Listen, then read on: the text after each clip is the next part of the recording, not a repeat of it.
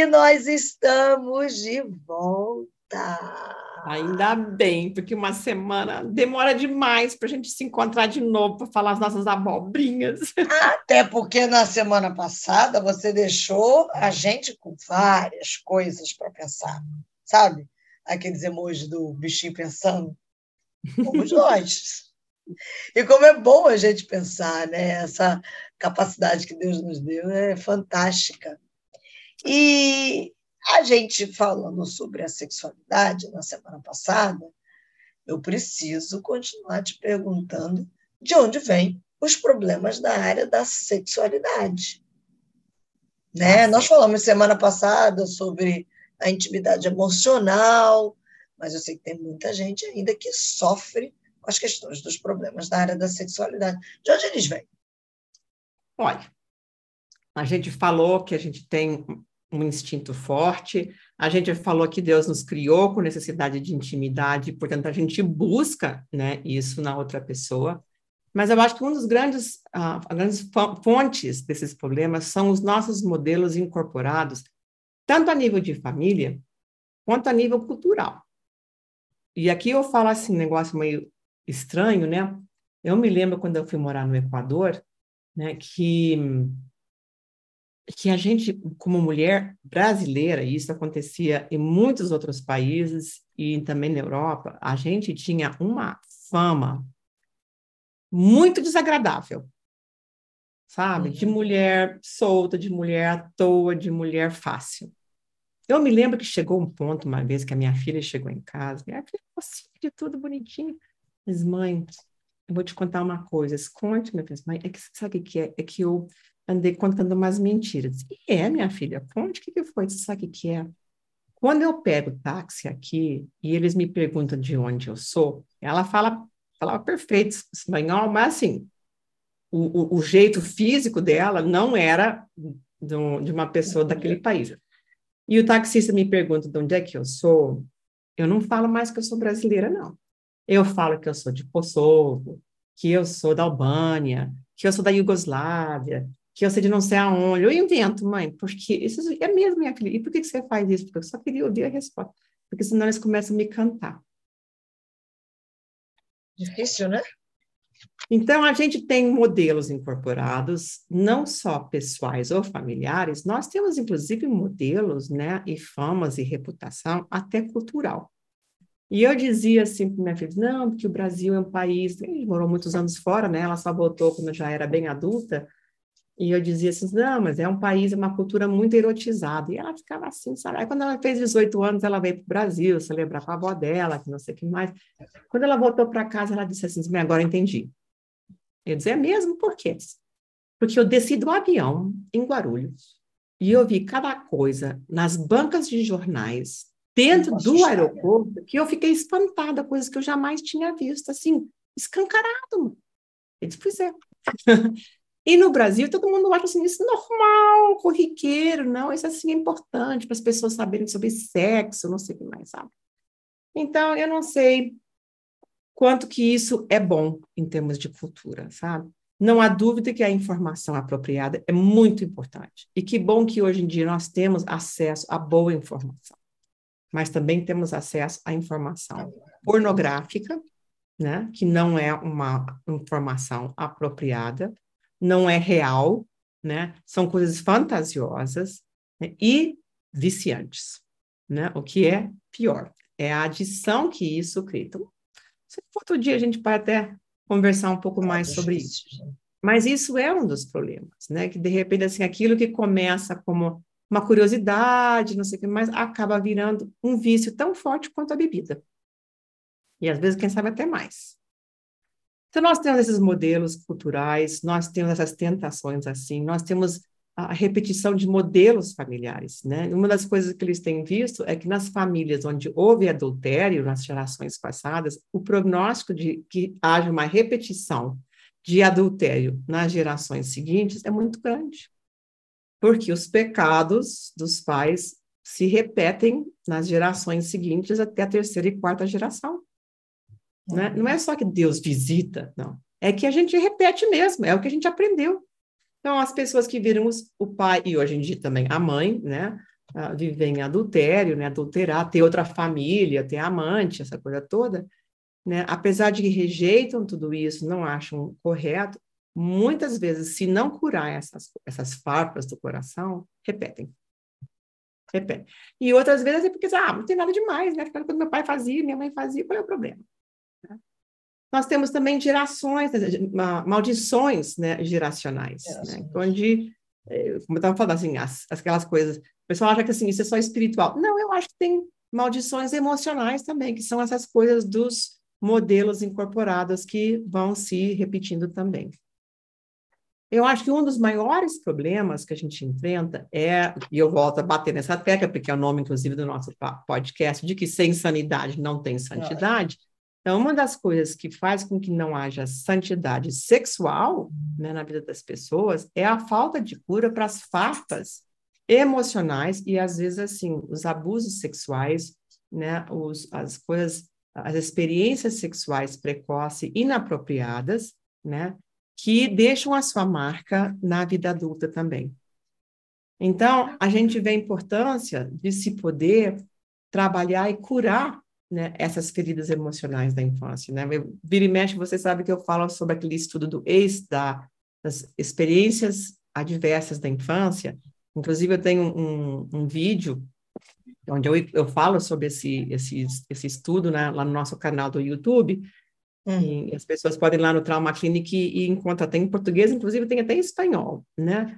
Sobre o impacto na vida adulta em termos de doença física, câncer, pressão alta, isso, aquilo, não sei o que mais, na vida adulta, ah, se as pessoas não curarem né, as feridas emocionais. E, inclusive, uma das coisas interessantes, né, uma das, das pistas que o, os médicos estavam né, tentando entender foi uma moça né, que dizia assim, esse médico começou esse estudo todo porque ele trabalhava numa, numa clínica de obesidade e ele tinha um tratamento que funcionava e as pessoas abandonavam o tratamento quando estava dando certo. E a pessoa tinha perdido 20, 30, 40 quilos, estava indo bem, e a pessoa abandonava o tratamento porque estavam ficando magros. E ele foi atrás, e um dia ele se deu conta, quando uma falou, disse, não, quando eu era menina, meu pai abusava da gente, abusava da minha irmã dizia que ela era linda, que não sei o que mais para Eu engordei, porque assim, quando a gente é gorda, ninguém quer ver a gente, ninguém nos vê. Meu Outra Deus, era o próprio assim, pai, né? O próprio pai, né? Outra falou assim: no ano em que eu fui estuprada, eu engordei 40 quilos. Não queria ser vista de jeito nenhum. Então, assim, quem é invisível e ser gorda muitas vezes é ser invisível, ser gordo também, porque as pessoas acham que isso só acontece com mulher, acontece com homem acontecem com crianças, homens e mulheres, né? Com mocinhas, com mocinhos. Não tem esse negócio de que isso é coisa só de mulher, não. Eu canso, mas eu canso de ouvir no meu consultório os homens, né, compartilharem comigo assim com uma dor no coração, né? E às vezes pela primeira vez a um outro ser humano me contar da experiência uhum. sexual de abuso, né, relações abusivas, né, na infância, coisas que eles não procuraram, né, em que eles foram assim a vítima de pessoas mais velhas que se aproveitaram das crianças. E isso é uma coisa assim que me, que me quer me ver enfurecer, especialmente assim odiar o inimigo, é isso, porque você sabe, Marcelo, uma das coisas interessantes é que Deus nos criou com essa capacidade de ter intimidade espiritual. Mas se a nossa capacidade de ter intimidade sexual for abusada, for prejudicada na infância, a gente perde a capacidade de confiar nas pessoas e, portanto, de ter intimidade emocional. E isso redunda também numa dificuldade enorme de confiar em Deus e de ter intimidade espiritual. Né? É. Como assim eu vou crer num Deus que não cuidou de mim? Que permitiu eu... que isso acontecesse. Exatamente. E o inimigo, sabendo disso, é por isso que ele vai atrás de criança. Por isso que a gente vê tanto tráfico de, eh, sexual de infantil, de adolescente, né? Porque o inimigo está por detrás disso. A gente sabe que a guerra não é com seres humanos, a guerra é espiritual. É espiritual. É. Então, é muito importante a gente curar essas feridas emocionais né, da infância para a gente ter uma vida ajustada Saudável. e ter mais tranquilidade, inclusive, para entrar no casamento e principalmente para a gente ter intimidade com Deus. Importante isso. Uma e... outra coisa. Diga. É, não, não, pode ir. Vai que eu ia, eu ia te perguntar quando você falou que muita gente questiona, né? O que Deus permite. A minha pergunta era de fato nessa linha. Deus de fato permite essas eu, não, eu acho que não é uma questão de que Deus permite. Deus dá livre arbítrio aos seres humanos. Isso. Foi uma decisão de Deus. Eu não vou te dizer que eu entendo tudo, porque essas são aquelas perguntas que a gente vai perguntar. Vai levar uns 10 minutos lá de poder terminar de, de, entender tudo, ou então vai levar um instante que a gente vai dizer, é, Deus tinha razão, né? Eu não acho que assim Deus permite assim como tal. Quem sabe pode até ser que sim, né? Eu acho que Deus nos deu a possibilidade da gente escolher entre o bem e o mal. Há pessoas que escolhem mal, que fazem mal, às vezes fazem mal intencionalmente, às vezes fazem mal sem se dar conta, mas fazem mal, né? E, e tem consequências. Agora, Deus é, é um Deus de redenção, né? Por isso que a gente chamou né, essa série nova de redenção sexual né? Porque a gente está é. falando esses dias aqui das dificuldades, mas nós vamos chegar lá na frente, né, Jacaré? e a gente vai falar de como é que a gente pode também ver esse resgate, essa, essa, essa redenção, Deus redimir mesmo aquelas coisas horríveis e difíceis, terríveis que às vezes as pessoas sofrem, né? E transformar isso numa coisa que um, ah, é funcional, né? Que Deus pode até, não verdade, vira bênção mas ele transforma aquilo numa coisa que não, que não é mais ruim. Quando eu vivi esse divórcio, eu pensei, não, nunca mais eu vou ser feliz, nunca mais as coisas vão dar jeito, nunca mais eu vou casar de novo, nunca mais, né, as coisas, nunca mais, nunca mais, nunca mais, né? E todas aquelas mentiradas que a gente acaba acreditando a respeito de si mesmo, né? De, ah, eu não fui mulher suficiente, porque sempre é culpa da mulher, né? Uhum. E não sei que mais, que e isso e aquilo, entendeu? E aí, com os anos, né, a gente vai se dando conta que não é bem assim né? E que eu nunca imaginei que o que eu sofri com o divórcio pudesse alguma vez ter, assim, abençoar alguém. Mas hoje, depois que eu escrevi meu livro, do Quando o Vínculo se Rompe, as palestras que eu já fiz né, no YouTube ou em igrejas, assim, em que eu falo da minha experiência de, e de como Deus me curou, Deus uh, trabalhou no meu coração, Deus me preparou para poder voltar a me casar, porque eu não estava pronta para fazer aquilo muito, durante muitos anos, inclusive depois do meu divórcio. Então, aquilo que foi para mim uma das maiores tragédias da minha vida, né, ele transformou em uma bênção para outras pessoas. Mas depois que eu sarei, depois que eu fui curada das papas do meu coração. Há um processo, né? Então, esse processo assim, de curar as farpas é muito importante. E nesse sentido, né, Marcela, a gente sempre gosta de convidar as pessoas. Nós temos um encontro mensal chamado Cura para o Coração, né, que a Praça do Encontro oferece, né, um preço bem acessível. Né? As pessoas às vezes querem fazer terapia e não conseguem pagar. Apesar de que isso não é uma terapia, ele tem um efeito terapêutico. Né? Terapêutico. Né? E então a gente oferece isso para as pessoas de forma que elas podem também ir trabalhando né, na convivência com outras pessoas essa questão né, de, de curar as papas do coração. Então, a Praça do Encontro é um site, não é isso? Conta é para gente, para quem encontro, ponto, Isso, praçadoencontro.com.br, né? Praça que é sem cedilha, né? Porque não tem cedilha no, no domínio. E, e lá tem o link para a gente se inscrever para cura para o coração e trabalhar essas lembranças difíceis, essas coisas complicadas. Tá? Então, é, é, um lugar, um espaço onde a gente pode né, procurar tá? curar essas feridas emocionais da nossa infância, atualmente, a gente compartilha, assim, muito discretamente, tem, o pessoal tem muito sigilo, muito cuidado. Eu ensino alguma coisa e nós fazemos exercícios práticos para curar as nossas farpas. Então, tem sido uma experiência muito bonita, muito legal mesmo, assim, muito bacana. Nossa, e eu acho falar, gente. Né? E eu acho importante a gente fazer isso daí, porque nossa igreja, assim, por um lado, está cheia de cristãos de primeira geração, né? Eu bato um pouco nessa tecla. Não é a minha experiência, né? Eu venho de pais, avós, bisavós, tataravós, sexta uhum. geração, né? De, de cristãos. cristãos. Assim, é uma, é uma bênção isso mesmo. Eu lembro da minha bisavó lendo a Bíblia, né? Então, é uma coisa muito bonita. E eu acho maravilhoso né, que a igreja esteja né, fazendo a sua função aqui no Brasil de ser luz e sal para o mundo. E as pessoas estão conhecendo Jesus. Hoje se estima que, quem sabe, a quarta parte da nossa população conhece Jesus. Que coisa maravilhosa isso, né? Porque quando eu era menina, nós éramos tudo herege, né? Mas eles é. vêm também com todas as suas dificuldades. Não quer dizer que as pessoas que vêm de famílias cristãs vêm perfeitas, porque também não estão perfeitas. Não é, né?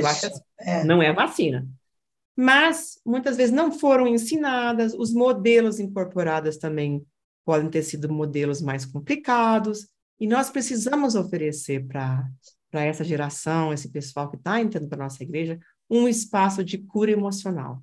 As pessoas uhum. precisam ter uh, esse lugar onde eles podem curar suas farpas. O, a igreja precisa ser esse hospital. Eu não sei por que, que as pessoas acham que a gente entra na igreja e fica perfeito. Ah, imagina só, a fulana falou isso, o Beltrano falou ah. aquilo, imagina que fez isso, imagina que fez aquilo. Gente, não tem a menor dúvida que a gente tem que cuidar da nossa conduta e a nossa fala.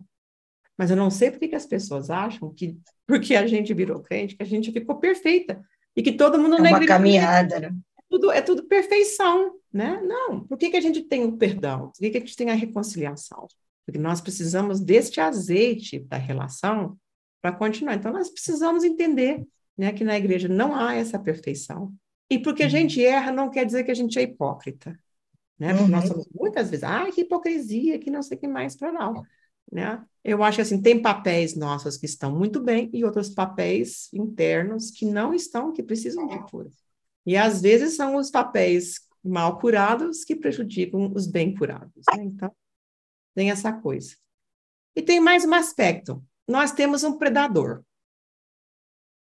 Nós temos um inimigo. Nós temos um leão rugindo ao nosso redor que está aí para nos fazer cair. Se ele puder botar a pernoca dele para nos fazer tropeçar, ele vai fazer. As pessoas não têm noção, eu acho, de como o mal é mal. E eu acho que nem eu tinha isso. Agora, eu achei uma coisa muito mais recente, quando eu começo a ouvir as histórias do que, do que um ser humano fez com outro ser humano, né? No consultório a gente ouve cada barbaridade. Eu é que a gente começa a ter a noção, ler sobre guerra, sobre o holocausto mesmo, as coisas que aconteceram e as coisas que ainda acontecem, né? É que a gente se dá conta, não, eu acho que o ser humano não é capaz de pensar, imaginar esse nível de barbaridade de coisa ruim, de coisa má, má, sozinho. Eu acho que eles precisam da ajuda externa do diabo, né, dos seus demônios. Então nós temos um predador. A gente precisa se cuidar, né, nos protegermos, né, nos cobrirmos com o sangue de Jesus, andar em santidade, pelo menos segundo as luzes que nós já temos, né, para vivermos num lugar mais seguro, mais protegido, não brincar em serviço com a tentação, sabe? É. Porque nós temos livre-arbítrio, nós podemos escolher entre o bem e o mal. Nós, Deus nos dá isso, e as outras pessoas também podem escolher entre o bem e o mal. Né? Então, para ir aprendendo, inclusive, a exercitar essa capacidade de escolher o bem e não escolher o mal, também é parte da nossa jornada cristã. Mas a gente não pode esquecer, nós temos um inimigo, não podemos brincar em serviço. É, não ignore a guerra, porque nós já estamos na guerra, né? Sim. Ignorar a guerra é a maior loucura de quem já está inserido na guerra e nós estamos nessa guerra. Somos mais do que vitoriosos, mas precisamos estar posicionados como quem guerreia. Né? Exatamente.